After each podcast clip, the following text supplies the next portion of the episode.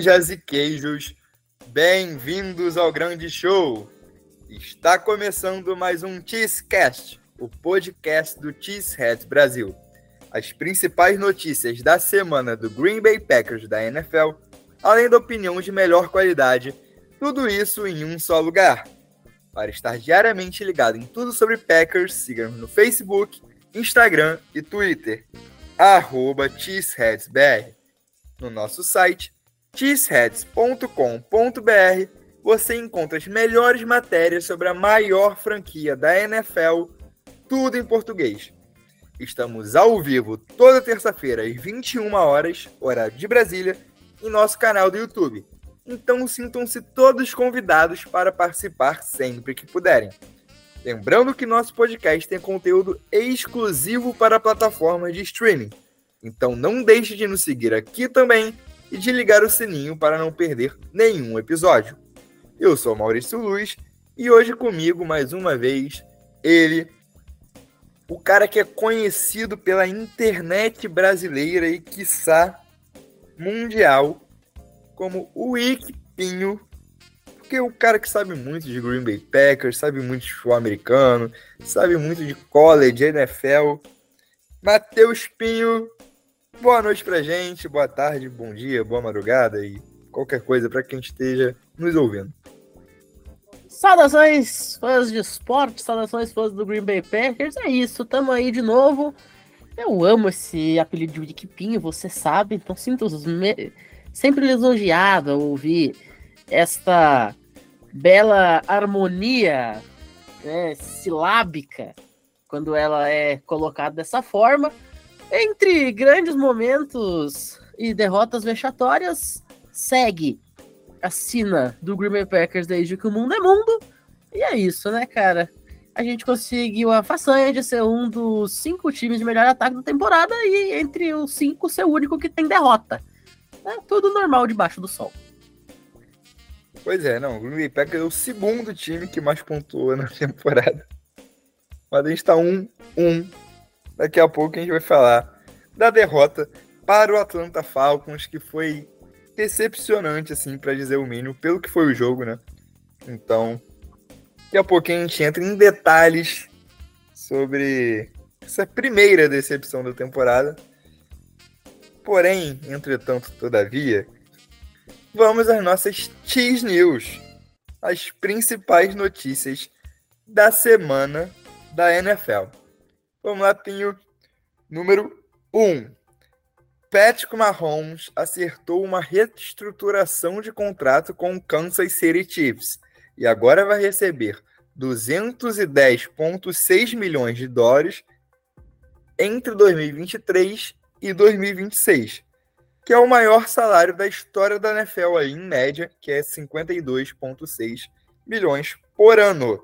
Pinho, o melhor jogador da NFL com o maior salário da NFL. É simples, é exatamente isso. Melhor jogador, melhor salário. Tá tudo certo. Vou usar de novo a repetição debaixo do sol. Eu só queria dizer uma coisa, cara. Um mês do salário dele resolvia legal a minha vida, viu? Mas infelizmente eu não nasci para ser quarterback. Então, parabéns ao Pat Mahomes e parabéns também a Brittany Matthews, né? Que cada vez mostra que começar a namorar com um moleque todo estranho, meio nerdola, chamado Patrick no ensino médio, realmente foi uma baita de uma escolha. É isso, eu digo mais, eu acho que uma semana do salário do, do Mahomes já resolvia a minha vida num grau que é absurdo. Mas enfim, parabéns aí pro Mahomes, né? É, merecidíssimo contrato, depois de vários quarterbacks aí renovando. Ele também recebeu um agrado aí do Chiefs. Número 2. O running back Saquon Barkley, do New York Giants, ficará fora por três semanas com uma lesão no tornozelo.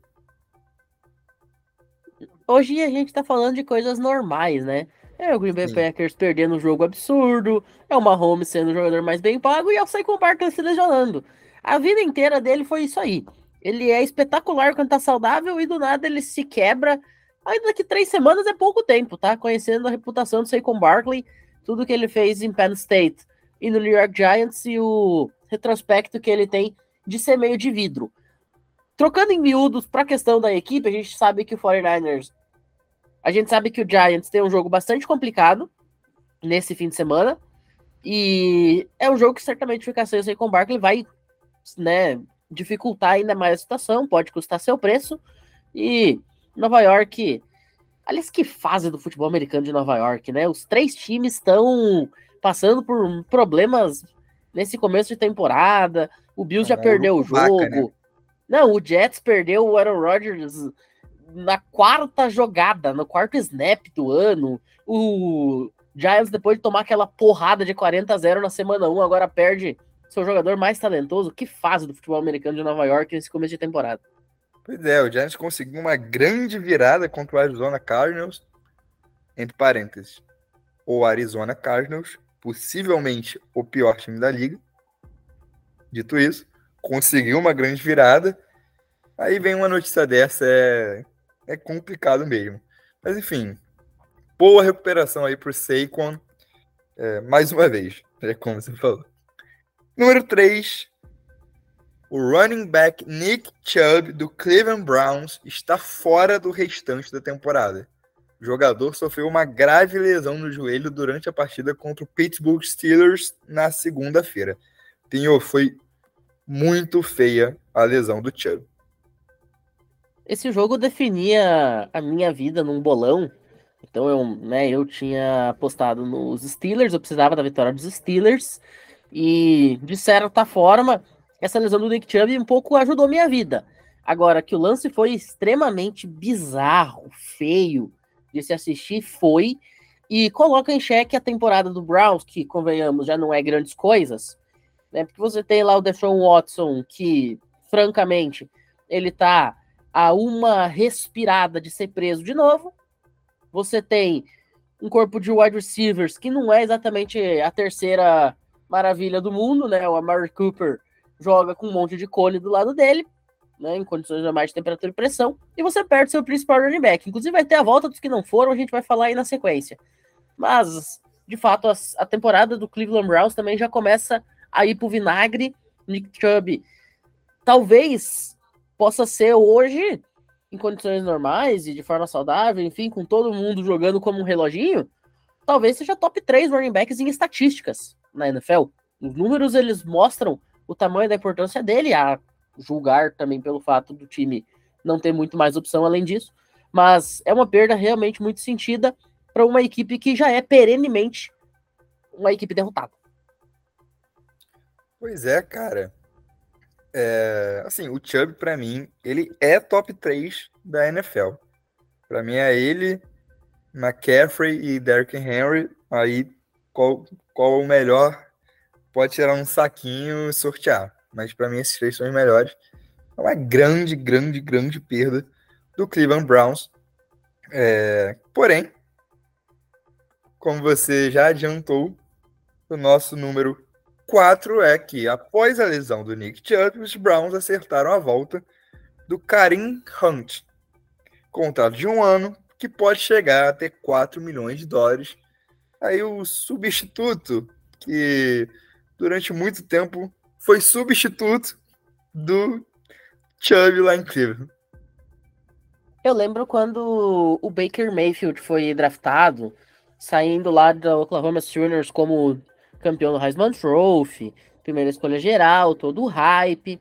Aí você tinha Nick Chubb, você tinha Karen Hunt saindo lá dos Chiefs depois daquele episódio deplorável de violência doméstica.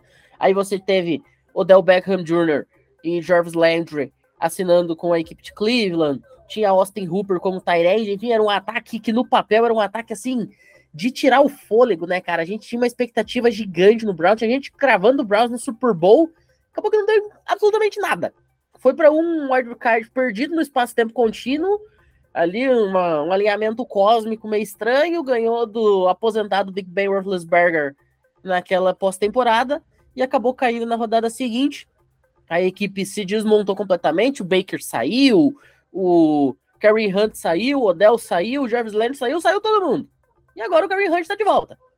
Para quê? Para nada. Né? Vai carregar piano ali o resto do ano e depois vai voltar a sentar no banquinho dele e para a fila do INSS. É isso. Esse, essa dupla aí do, do Browns com Deshaun Watson e Karen Hunt é uma dupla, assim, criminosa, né? Para falar o mínimo. Vamos combinar que é uma situação meio complicada. Mas enfim. Número 5, para fechar. O Minnesota Vikings trocou pelo running back, o dia dos running backs aqui na T-News. Cam Akers, que estava no Los Angeles Rams. Uma troca de escolhas tardias do draft 2026, que não foram especificadas quais ainda pelos reports, foi envolvida na negociação. O Rams deu o, o Cam Akers para o Vikings, a verdade é essa. É, como já vem fazendo com alguns jogadores desde a off-season, né, Pinho? Então, aí, o nosso rival de divisão reforça o backfield.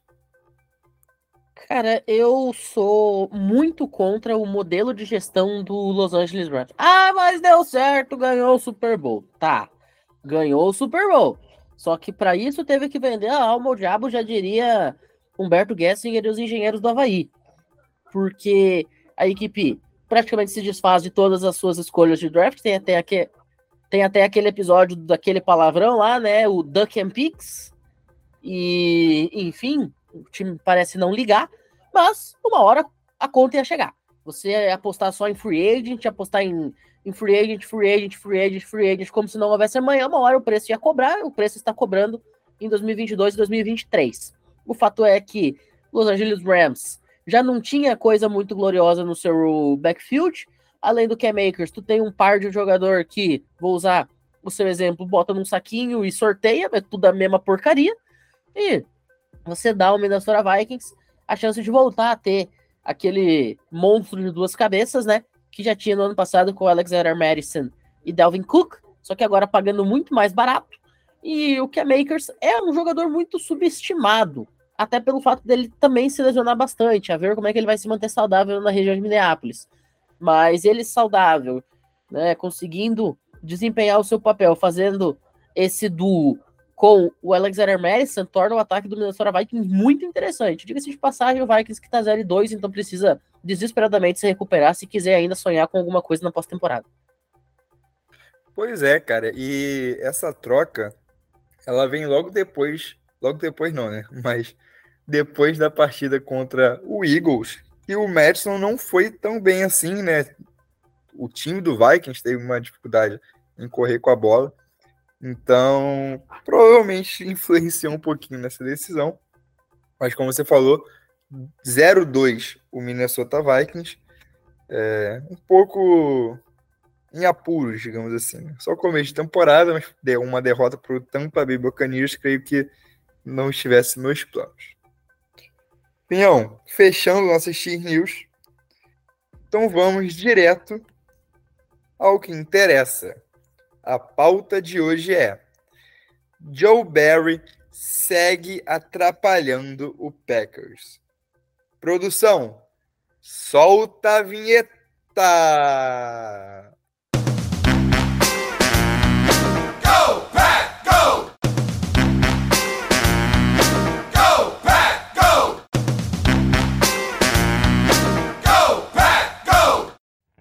Vamos lá, Pinho. Vamos falar um pouquinho sobre a defesa do Green Bay Packers, que deixou muito a desejar na partida contra o Atlanta Falcons, né? Especialmente no último quarto, quando cedeu 13 pontos e permitiu a virada né, da equipe de Atlanta. Após uma ótima, excelente apresentação diante do Chicago Bears na semana 1, a defesa foi responsável direta pela derrota aí no segundo jogo. Acho que é correto a gente afirmar isso, né, Pinto? Não, é correto, é claro, é cristalino. E acho que a gente precisa partir do começo, né? Vamos começar de fato no início. Alguém desses dois aí ia ser a vaca em cima do poste. Alguém ia começar 2 e 0 para surpresa do, um total de todo mundo. Ninguém esperava o Packers começando 2 e 0 falando do pessoal imparcial, né? Falando de analistas, enfim, acho que ninguém esperava o Packers começando 2 e 0. Apesar de pegar um perenemente como é que eu posso botar isso de forma delicada? Freguês, que é o Chicago Bears, e pegar um Falcons que está em processo de reconstrução, mas eu acho que ninguém esperava o Packers começar 2 0 justamente por ser o maior rival e um jogo fora de casa contra um time em processo de reconstrução. E o Falcons também, acho que ninguém esperava começar 2 0 por mais que pegasse o Panthers, que para mim é uma das surpresas negativas até o começo da temporada. Eu acho que o Panthers é um time melhor do que está apresentando. E pegando esse próprio Packers também em processo de reconstrução, tal qual o próprio time de Atlanta. Eu acho que, antes de mais nada, para a gente analisar esse jogo, a gente precisa falar um pouquinho sobre as expectativas. Todo mundo esperava já que o Falcons fosse correr com a bola desesperadamente. E foi exatamente o que aconteceu. Você tem o cara que foi uma escolha top 10 do último draft, que é o Bijan Robinson, que é um dos melhores running backs a sair do college nos últimos 10 anos, sinceramente. Eu vi ele jogando desde a temporada dele né, de calor, mesmo quando ele saiu da Red Shirt. E, pasmem, sempre foi isso aí. Você que está conhecendo o Bijan Robinson agora, seja muito bem-vindo. Esse é Bijan Robinson. Ele sempre foi isso aí, você que não sabia. E você tem também o Tyler Algier, que era um cara muito prolífico em BYU. E eu acho que o Arthur Smith ele conseguiu fazer esses dois caras se entenderem a ponto de um não atrapalhar o outro. A ponto de um conseguir jogar naquilo que o outro tem de menos antes. Então você tem Tyler Algier jogando muito em situação mais de red zone, jogando muito em situação mais de pontuação, e você tem o Bijan Robinson como workhorse. Você tem o Bijan Robinson para atravessar campo mesmo, para levar defensor nas costas. Eu acho que isso é um acerto tremendo do Arthur Smith. Eu falei aí de Cara, jardas. Te... Oi? Não, pode continuar. Eu falei de jarda terrestre. A gente tem que considerar que, falando de jardas totais, pô, o time do Falcons quase que dobrou as jardas em cima do, do, do, do que o ataque do Packers produziu. Depois do ataque do Packers ter ido muito bem contra os Bears, acho que a gente esperava muito mais. Talvez a gente tenha ficado um pouquinho iludido até com a fragilidade da equipe de Chicago, que vamos lembrar. A gente às vezes não lembra disso porque eles não escolheram primeiro no draft, mas o Bears foi o pior time da temporada passada. O Bears só ganhou três jogos ano passado. E enquanto que esse time de Atlanta conseguiu jogar muito em cima da deficiência da defesa dos Packers, conseguiu explorar isso muito bem. Desmond Reader fez um jogo muito interessante, fez um jogo muito seguro, acho que foi um jogo até além daquilo que eu esperava que o Desmond Reader fizesse. Inclusive, acho que a temporada do Desmond Reader está sendo melhor do que a gente talvez esperasse no seu primeiro ano como titular. E, como eu falei, você tem os dois running backs jogando aquilo que a gente já esperava que eles jogassem. Agora, o ataque aéreo de Atlanta não funcionou no começo do jogo. Dava a impressão que o Packers estaria conseguindo segurar. E aí vem um terceiro período absolutamente deplorável, no qual nada mais dá certo, e acontece a virada que aquele momento parecia muito improvável. O Packers tinha uma vantagem bem confortável aí na, na partida, e enfim, deixa escapar com um field goal do nosso queridíssimo Young Hoku, que decreta a vitória do, do, do, time de Atlanta lá no Mercedes-Benz Stadium. E se eu falei que o Bears é um time perenemente freguês do Green Bay Packers, a gente está para o Falcons da mesma forma que o Bears está para a gente, né? É cair lá e botar o L no, no scoreboard.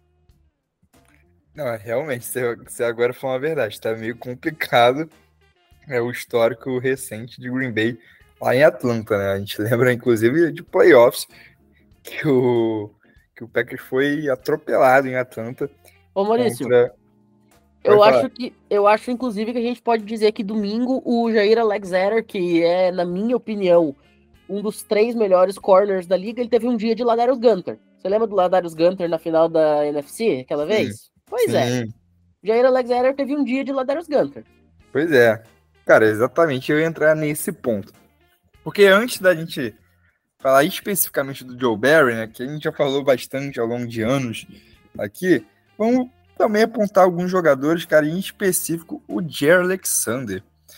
Cara, o Jerry Alexander não foi nada bem nesse jogo e a gente conseguia perceber isso é, desde, desde o início, na real, né, que você falou que o Packers não, é, no caso que o Falcons não estava tendo um ataque aéreo tão prolífico, é verdade. Mas teve um lance que o G. Alexander poderia ter interceptado, ok, era uma quarta descida, não faria tanta diferença assim, mas poderia ser uma pick six e ele dropou. E ali naquele momento já parecia um indício de que a concentração do Jerry Alexander nesse jogo não estava sim, das melhores. Vou ler aqui as estatísticas dele. Foram seis alvos que ele teve contra, né? Cedeu cinco recepções, 99 jardas nessas cinco recepções, foram 54 para o Drake London e 45 para o Mac Hollins. Cedeu um touchdown e cedeu praticamente um rating perfeito, além de ter perdido dois tackles, um num drible humilhante do Bijan Robson, é, numa jogada dele que até viralizou aí, né, nos últimos dias. Sim, de Alexander não jogou nada bem, ele é um dos pilares dessa defesa, dos melhores corners no time. E, cara, ano passado aconteceu isso contra o Vikings, né? Também o jogo que a gente tomou 200 jardas do Justin Jefferson na cabeça. Você acha que preocupa esses jogos assim, como ele mesmo chamou ano passado de fluke, ou como se fosse um resfriado, uma gripe, é, que passa? Mas você acha que é preocupante, não? Todo ano, pelo menos, tem um jogo desse? Ah, com certeza. É que assim, tem um amigo meu, inclusive, não sei se o João vai estar ouvindo isso aqui, mas um abraço pro João. Tem um amigo meu que ele sempre fala de uma questão que a gente usa muito na, na MLB. Tô eu aqui fazendo referência de MLB de novo. Porque na, em qualquer esporte, gente, vamos lembrar que são seres humanos. Você, Maurício, eu, Matheus, nosso ouvinte que tá, né, trabalha. Você vai todos os dias bem pro seu serviço? Você está todos os dias bem? Não. Todo claro mundo. não, né? Todo mundo tem dia bom, todo mundo tem dia ruim. A questão é, quando você é um jogador profissional, o seu dia ruim é muito mais evidente. Porque se eu tô lá num dia em que nada dá certo na minha empresa, o máximo que vai acontecer é eu tomar uma bronca. Se você tá mal lá, o máximo que vai acontecer, sei lá, assim, num caso mais apocalíptico, né, é ficar alguma deadline para trás, alguma coisa assim, também você vai tomar aqui o esporro de cada dia e tá tudo certo. O caso do jogador profissional, e isso serve para pitcher, isso serve para quarterback, isso serve para defensive back, isso serve para, sei lá, para pivô no basquete, isso serve para tenista, isso serve para goleiro, isso serve para centroavante, serve para todo mundo. Jogador profissional, se ele tá num dia ruim, se for um esporte individual, ele vai perder o jogo. E se for um esporte coletivo, ele bota muito em xeque a qualidade da equipe. E eu acho que o Jair Alexander, ele é um cara que ele tem muito mais dias bons do que dias ruins, isso está claramente provado em todo o tempo dele de liga. O problema é que os dias ruins dele são muito ruins. Não são mais ou menos ruins. E aí que eu entrei mais cedo aí falando da questão do Ladarius Gunter. Por que, que o Ladarius Gunter ele ficou caracterizado naquele NFC Championship Game? Porque ele sempre tinha jogos ruins. O dia bom dele já era ruim. E quando ele teve um dia ruim dele, aí foi deplorável. O Jair Alexander, ele teve um dia deplorável, que, ok, ele tá no direito dele ter um dia ruim, só que deu né, o acaso e deu o azar de isso acabar culminando numa derrota que tinha tudo para não acontecer pela forma que o jogo vinha se apresentando. E aí a gente tem que considerar que, por exemplo, o time já estava desfalcado, porque Aaron Jones já estava fora. Você tem um quarterback fazendo seu segundo jogo como comandante de fato da equipe, né? Você tem um time de recebedores que já estava sem o seu cara número um que é o Watson. Dontavius Weeks foi o líder de jardas recebidas nesse jogo, gente. Dontavius Weeks. Quer dizer, poxa, difícil, né? E aí você coloca em topo de tudo isso o fato de você estar tá jogando contra um dos times que melhor tá correndo com a bola nesse começo de temporada. E existe uma frase aí que tem um tal de Paulo Antunes que sempre fala, que é: se você estabelecer o seu jogo terrestre, o play action vai entrar. Foi mais ou menos o que aconteceu. A partir do momento que o play action começou a entrar, porque o jogo terrestre foi desenvolvido com Tyler Algier e com o Bijan Robinson, apareceu também esse tipo de situação, né, do, do nosso excelentíssimo Desmond Reader querer começar a gostar do jogo, tentar um passezinho aqui e outro ali, acabou entrando, enfim, paciência. Em resumo, eu acho que não preocupa com relação aos próximos jogos, mas preocupa com relação à temporada, porque a gente sabe que a temporada da NFL curtíssima do jeito que é, um jogo é a diferença de você ir para os playoffs ou não. Ano passado foi isso que aconteceu. O Green Bay Packers ele chegou no último jogo definindo se ia ou se não ia. E não foi porque perdeu. Entendeu? Então essa derrota, claro, eu particularmente até acho que o Packers não vai brigar por playoff. Mas caso chegue brigando, por exemplo, e fique uma posição, duas posições abaixo do ponto de corte, talvez esse jogo a gente vai olhar, hum, se o Jair Alexander tivesse jogado direitinho, se o Jair Alexander tivesse num dia bom, talvez pudesse ter sido diferente. Cara, é, eu acho ainda que o Packers briga por playoff. E eu acho, inclusive, que o Atlanta Falcons pode ser um dos principais adversários do Packers por uma vaga de wild card. Então, isso que você falou de pesar muito, é, um jogo poder pesar muito né, na temporada, eu acho que esse jogo tem o potencial de pesar. É mais óbvio, foi o que você falou, né? Todo mundo tem um dia ruim. Infelizmente, o Pierre Alexandre é, de vez em quando, e assim, raramente, né? Como a gente falou, é uma vez por temporada, tem um dia ruim em domingos de NFL. Ele podia ter um dia domingo, um dia ruim no, no sábado, em casa, né? Mas às vezes acontece de ser no meio do jogo. Então, enfim, a gente espera realmente que tenha sido apenas um dia ruim, que ele se recupere. Mas, cara, eu quero falar agora sobre o principal tema e o principal nome que a gente vai debater aqui. E não é a primeira, não é a segunda, mas eu acho que esse jogo evidenciou. E evidenciou ainda mais porque eu até brinquei né, na live de semana passada, depois da vitória contra o Bears, que o pessoal poderia já entrar na fila para pedir desculpa pro Joe Barry, talvez. Né? Eu falei brincando, obviamente. Porque a defesa tinha jogado muito bem contra o Bears. Coletivamente jogou muito bem. Enfim. E veio esse banho de realidade no, na semana 2, né, no jogo contra o Falcons que foi o Joe Barry continua sendo o Joe Barry, continua atrapalhando bastante o Green Bay Packers. E, cara, cara, erros claros, claros, claros de chamada mesmo. É, às vezes o.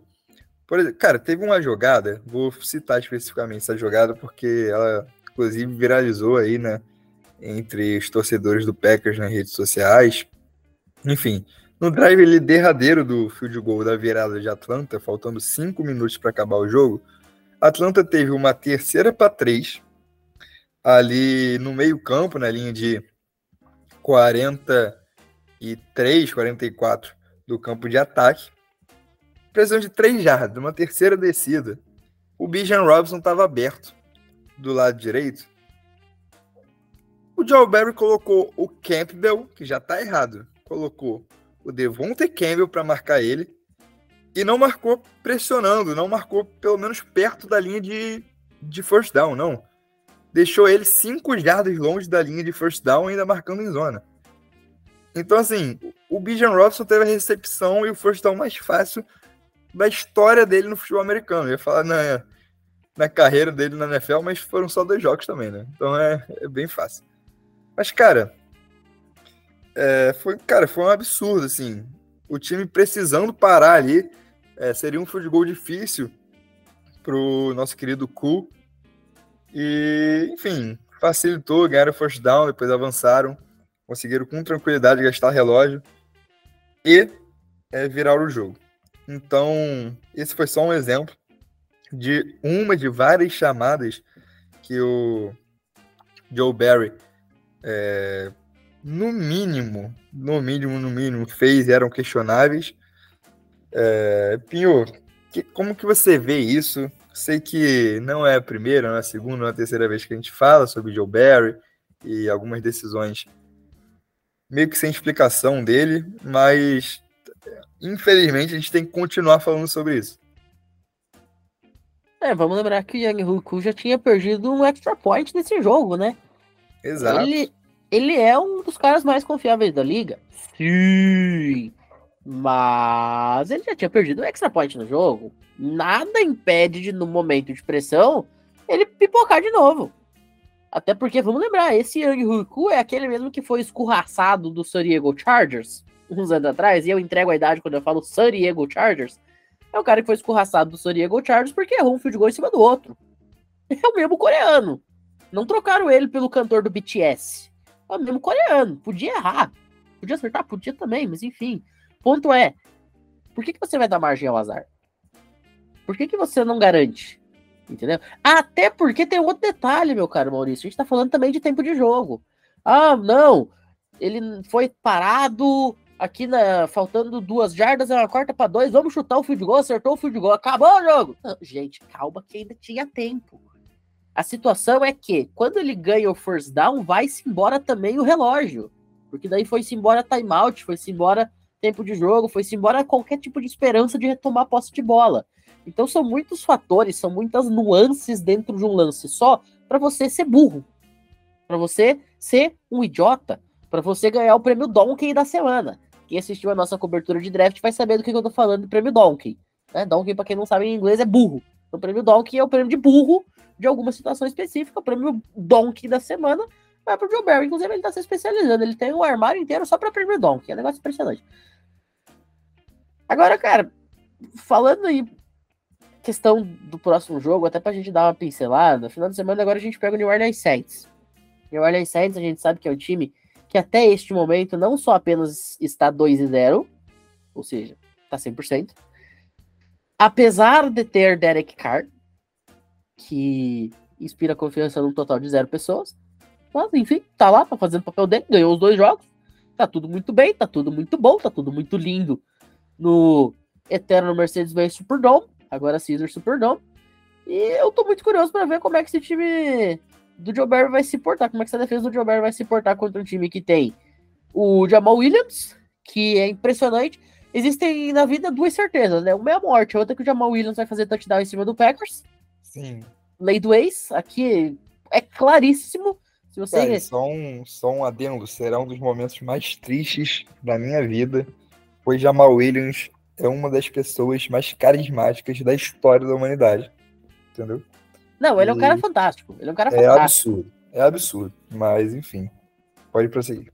Não, isso aqui, não sei, você aí, meu caro ouvinte que tá, gosta de fazer aposta, você colocar touchdown do Jamal Williams contra o Green Bay Packers é renda fixa.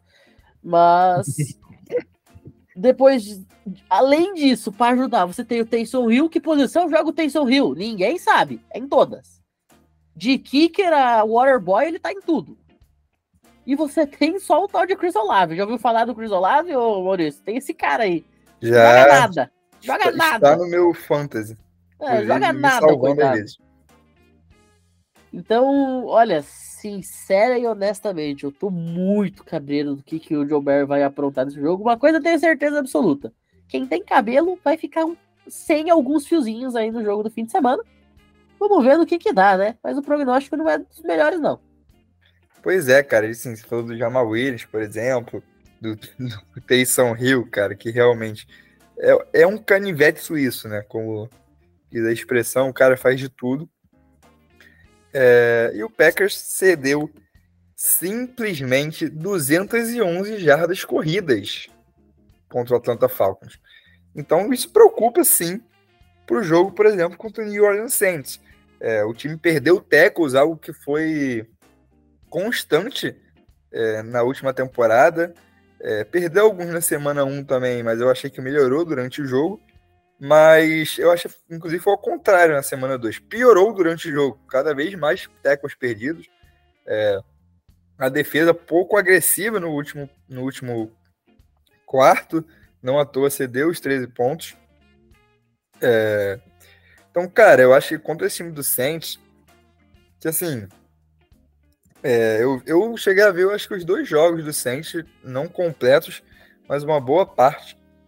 E, cara, esse ataque com principalmente o Chris Olave consegue andar.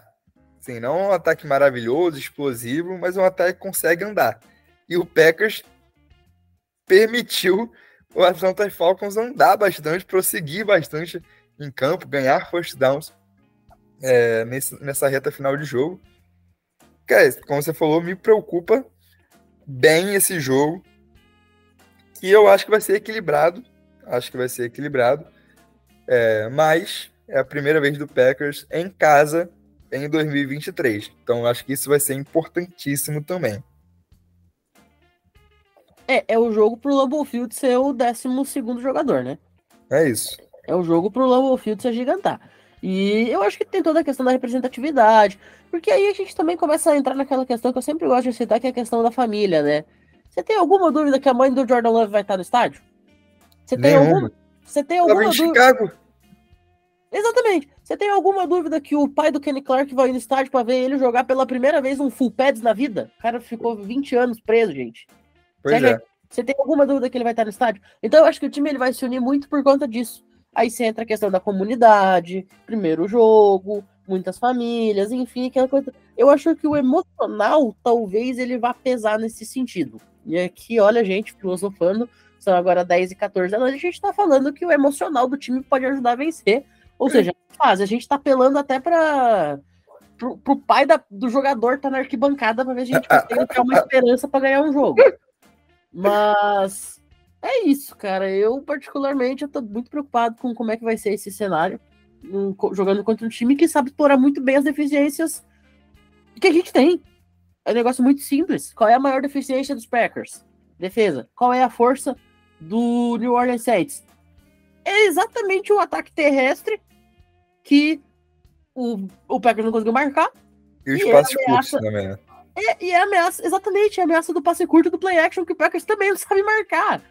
Porque você não vai esperar que o Derek Carr faça passes de 65 jardas, a la Mahomes. Não, ninguém espera que ele faça isso. Você espera que ele faça uma terceira para quatro enquanto o Cruz Olave para garantir a primeira descida. Isso aí vai acontecer a rodo. O Jamal Pois é. Williams, Jamal Williams, ele vai correr para 4, 5 jardas em todo o snap. Então, olha, sincero e honestamente, eu tô com muito medo do que que pode acontecer aqui. E lembrando que semana que vem ainda tem Detroit Lions, que ano passado foi algoz do time. Ai, Jesus Cristo. Pois é, mas enfim, cenas dos próximos capítulos. É, Packers enfrenta o Saints no domingo, dia 24, às duas da tarde.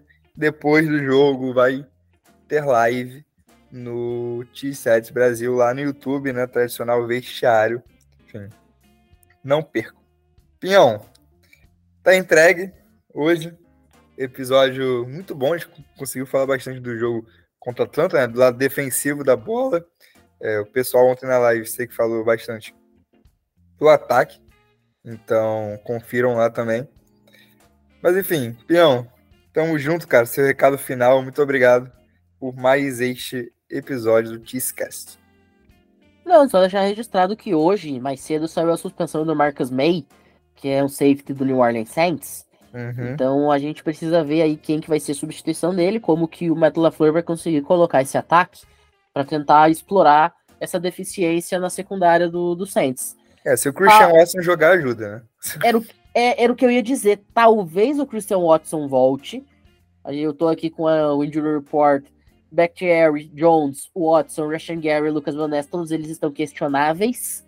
Então a gente vai ter que avaliar a situação. Hoje ainda é quarta-feira, então eu acredito que para não jogar, só se tiver questionável na sexta. Se tiver, por exemplo, é, limited é, LP, né, que é participação limitada nos treinos até amanhã, e aí sexta já for full participant, né, ou seja, participar do treino inteiro, vai pro jogo de boa.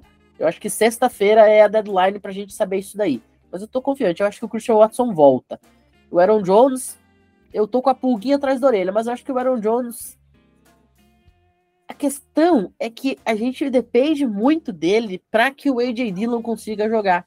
O AJ Dillon sozinho ele não consegue fazer nada. Ele Pois é. precisa. É. é um negócio muito louco isso, né? Não, é, jogador- isso, me preocupa, inclusive, isso, bastante. É, e é um negócio muito louco, porque o jogador que quer ser titular, ele depende do titular jogar, ele precisa ser o reserva. Pô, é um negócio muito aleatório. Meu filho, você é meu reserva. Opa, eu rendo. Meu filho, hoje eu preciso que você jogue titular. Ih, é, o famoso leão de treino, já diria Maurício Luz. Mas enfim, ah, eu acho que, eh, pra fechar, é muito esse ponto, né? A chave do jogo.